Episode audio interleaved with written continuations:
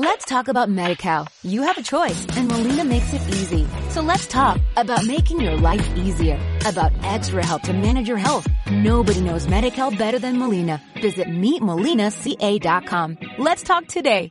Asunción minimalista.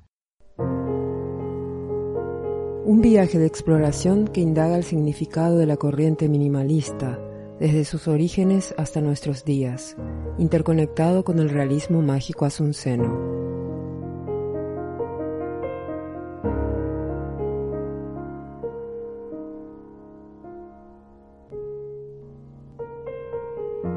Hola, mi nombre es Prisca y este podcast permitirá introducirnos en el minimalismo pero desde el corazón mismo de la ciudad de Asunción, capital de la República del Paraguay, ciudad que en los primeros años de un nuevo siglo parece que pierde memoria, pierde identidades y se desdibuja tras las sombras de un pasado de gloria y de conquistas, y que sin embargo no es suficiente para mirar hacia el futuro, un futuro que tal vez no exista o sea necesario construir y repensar.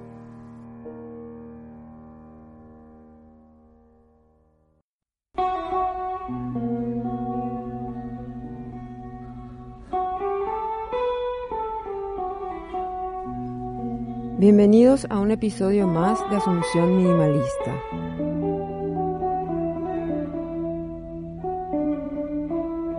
Karina Vera Díaz, artista paraguaya que reside en Asunción, nos presenta un testimonio según su propia experiencia. La vivienda en Asunción, el artículo 100 de la Constitución Nacional y los desafíos y las metas que se ha propuesto para alcanzar su sueño, el de tener una casa propia en la ciudad de Asunción. Hola, ¿qué tal, Prisca? Un placer estar en este espacio que me parece muy importante y valioso para hablar diferentes temas referentes a la ciudad que vivimos y queremos tanto, ¿verdad?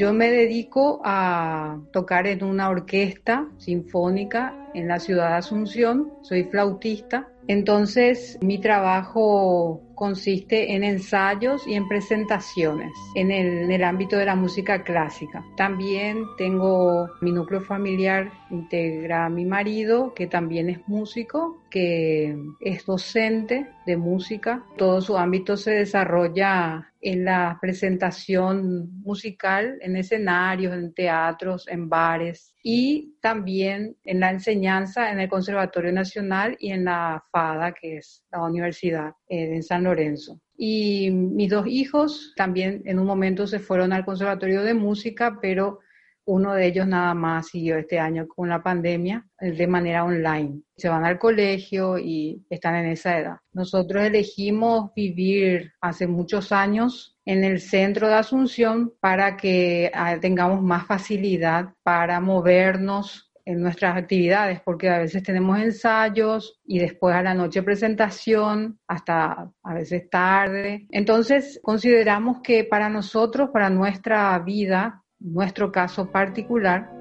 sería mejor estar en, la ciudad de Asunción, en el centro. Entonces, más de 15 años que estamos alquilando. no somos propietarios, eh, somos inquilinos y hemos pasado por tanto casa como departamento. Cuando quisiste buscar acerca de planes de vivienda, ¿pudiste acceder rápidamente? ¿Encontraste portales y sitios web oficiales con toda la información? La verdad que no podría decirte con certeza que hay mucha información de cómo poder lograr comprar una vivienda a una pareja joven, digamos, que está empezando. No hay, considero, informaciones oficiales o, que estén a mano la verdad que es un tema que está muy poco abordado en mi opinión. Pero, pero ¿desde cuándo iniciaste la búsqueda? ¿Esta cooperativa que proyectaste fue la primera experiencia? Sin estar en la cooperativa de vivienda, yo postulé con mi familia para uno de los departamentos en el barrio Santa María que ofrecía este, el, la Cenavitat. Entonces, te piden muchísimos papeleos, ¿verdad? Una carpeta bastante difícil de conseguir todos los, los requisitos y te postulas y de, por ejemplo, 500 solicitudes, los departamentos son 8. Entonces, eh, esa fue la experiencia, te estoy hablando hace 15 años, ¿verdad? Eh, nos desilusionamos tanto de esa experiencia que dijimos no, que no queríamos volver a intentar, porque creo que ni siquiera te devuelven la carpeta, así una cosa que no, ni ahí volver a intentar. Y estaba interesante, ¿verdad? Porque si llegabas a ser uno de los beneficiarios, podías tener a un costo de alquiler una vivienda propia. Estamos hablando de costo social, ¿verdad? No estamos hablando con especulación inmobiliaria, estamos hablando precio social. Y ahora volvamos a la cooperativa de vivienda de artistas.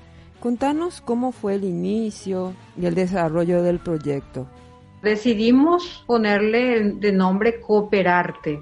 Surgió a raíz de la invitación de una persona, ¿verdad? se llama Jimmy Peralta, que él es periodista y entonces tenía conocimiento de lo que son las cooperativas de vivienda. Eh, de otros países eh, como Uruguay, que ya tienen como 200 cooperativas, no sé, muchísimas. Entonces son cooperativas de, de, vivienda que son beneficiadas por programas del Estado. En este caso en Paraguay existe ese programa que se llama FONCOP, que sería un fondo que se le da a las cooperativas para que puedan financiar el proyecto de, la vivienda pero muy pocas cooperativas postulan para la ciudad de Asunción. La mayoría de las cooperativas están en el interior. Y además que si uno investiga y todo eso, hay una muy mala prensa sobre las cooperativas que se han formado y han sido beneficiadas por el fondo porque hubo un mal manejo de parte de las cooperativas, justamente organizativamente hubo problemas económicos y todo, sobre todo. ¿verdad? Nosotros necesitamos estar en el centro por nuestro perfil laboral. En este caso, nosotros nos, nos unía esa necesidad de que esté en la, en la ciudad la vivienda esté en la ciudad. Entonces, sí o sí debería tener esa característica de ser vertical, ¿verdad? Por el costo de la tierra no se puede hacer horizontal, sino que vertical. Entonces sí o sí tendría que ser un edificio. Y ahí se elaboró ¿verdad? todo lo que es eh, los requerimientos, que son los estatutos, toda la parte legal hasta llegar a la concreción de la, finalmente se conformó la cooperativa legalmente y ahí empezamos a tener en ese momento entrevistas con arquitectos, eh, urbanistas del plancha, porque nos invitaron como una de las cooperativas que en ese momento estaban empezando y ellos también a su vez estaban diseñando y llamaban a varios sectores de la sociedad. Entre ellos nos, nos llamaron a nosotros y en base a, a esos encuentros con arquitectos un poco se, se fue viendo cómo podría ser que, que, realmente den los números, den la, toda esa parte que es difícil, ¿verdad? Se avanzó bastante, o sea, pero tiene que haber, para que todo esto se, se, suceda, además de buena voluntad, digamos, tiene que haber eh, muchísima, muchísimo compromiso con las personas que, integran la cooperativa y muchísimo apoyo estatal y bueno, y toda una,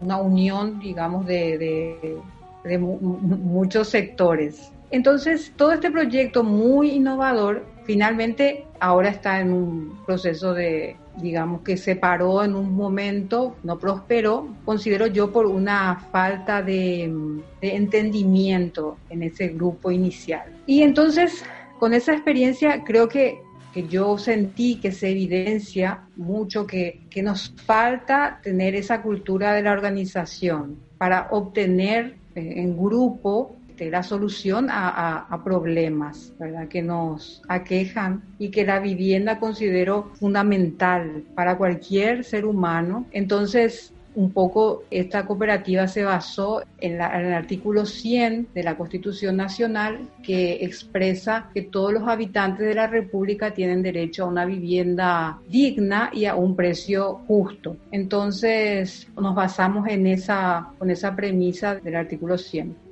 Eh, se hicieron todos los estatutos, la inscripción a, al INCOP, todos los, reglamentos, ¿verdad? Y, esa experiencia eh, quiso ser pionera en conseguir fondos del Estado para financiar parte del proyecto y hacer que los artistas que fueran beneficiados devuelvan parte, una mínima parte del costo de este proyecto en servicios artísticos comunitarios y la mayor parte en efectivo, ¿verdad? Como una mensualidad, como cualquier préstamo hipotecario. Y durante todo ese proceso fue muy interesante porque en ese momento pudimos pensar en un edificio muy funcional, casi, como tu post, eh, decir, minimalista, un poco para abaratar costos y otra razón era hacer una vivienda a medida de las necesidades. Entonces podíamos pensar en que tendría espacios compartidos, como por ejemplo salas de ensayo, lavandería, eh, incluso pequeñas eh, áreas verdes para hacer una huerta, un jardín. Este, todo esto en un edificio que además sí o sí debía estar ubicado en el área del centro de Asunción, para estar más cerca de las actividades artísticas, laborales, como ya había dicho antes, los ensayos en el mismo día con presentaciones a la noche.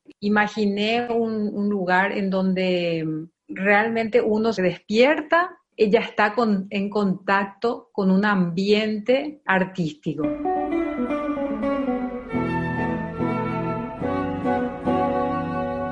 me imaginé, ya que uno baja así. Para, para empezar a trabajar y, y ves así a alguien tocando la trompeta, este, tocando el violín, y entonces que haya espacios diseñados para, para ese fin, en donde uno, entre comillas, no moleste al vecino, ¿verdad? Y además otra cosa que visualicé son espacios también que sean integrados con la comunidad, o sea, por ejemplo, qué sé yo, tener un jardín o un espacio abierto que se pueda hacer conciertos en la vereda del edificio, ¿verdad? Y entonces un lugar amigable y que sea también fácilmente identificable al pasar por enfrente. O sea, ah, como que tenga un diseño así que no sea lo convencional, sino que refleje que, oh, acá vive artista. ¿no?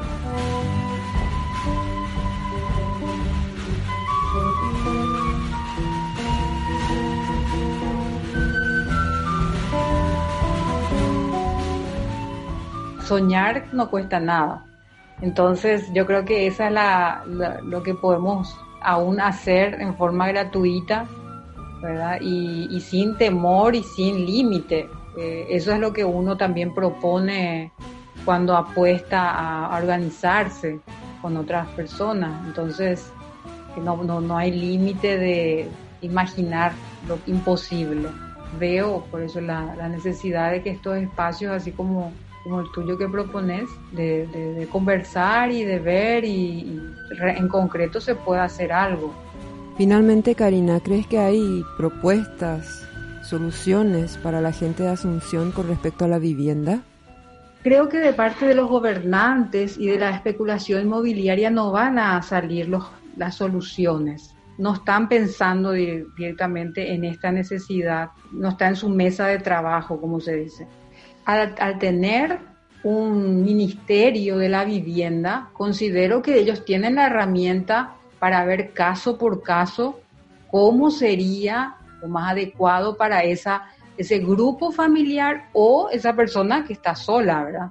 Ojalá que, las instituciones se tomen en serio su labor y vean las formas de, encontrar una solución y realmente concretar eh, con planes eh, reales, accesibles, de, información accesible para todos. Así que bueno, gracias y un gusto eh, escuchar el programa, el podcast y espero que esto siga y sea de utilidad. Gracias.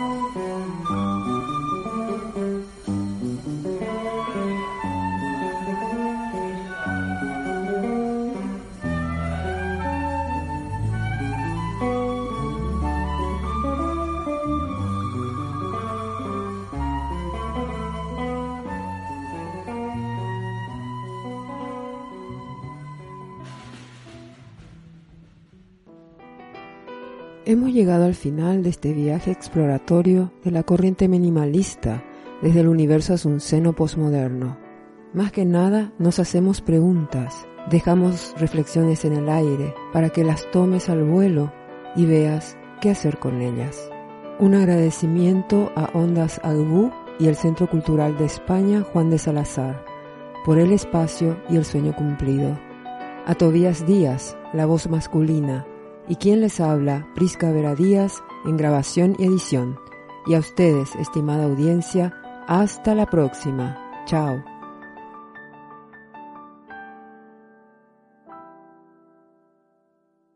Let's talk about MediCal. You have a choice and Molina makes it easy. So let's talk about making your life easier, about extra help to manage your health. Nobody knows MediCal better than Molina. Visit meetmolinaca.com. Let's talk today.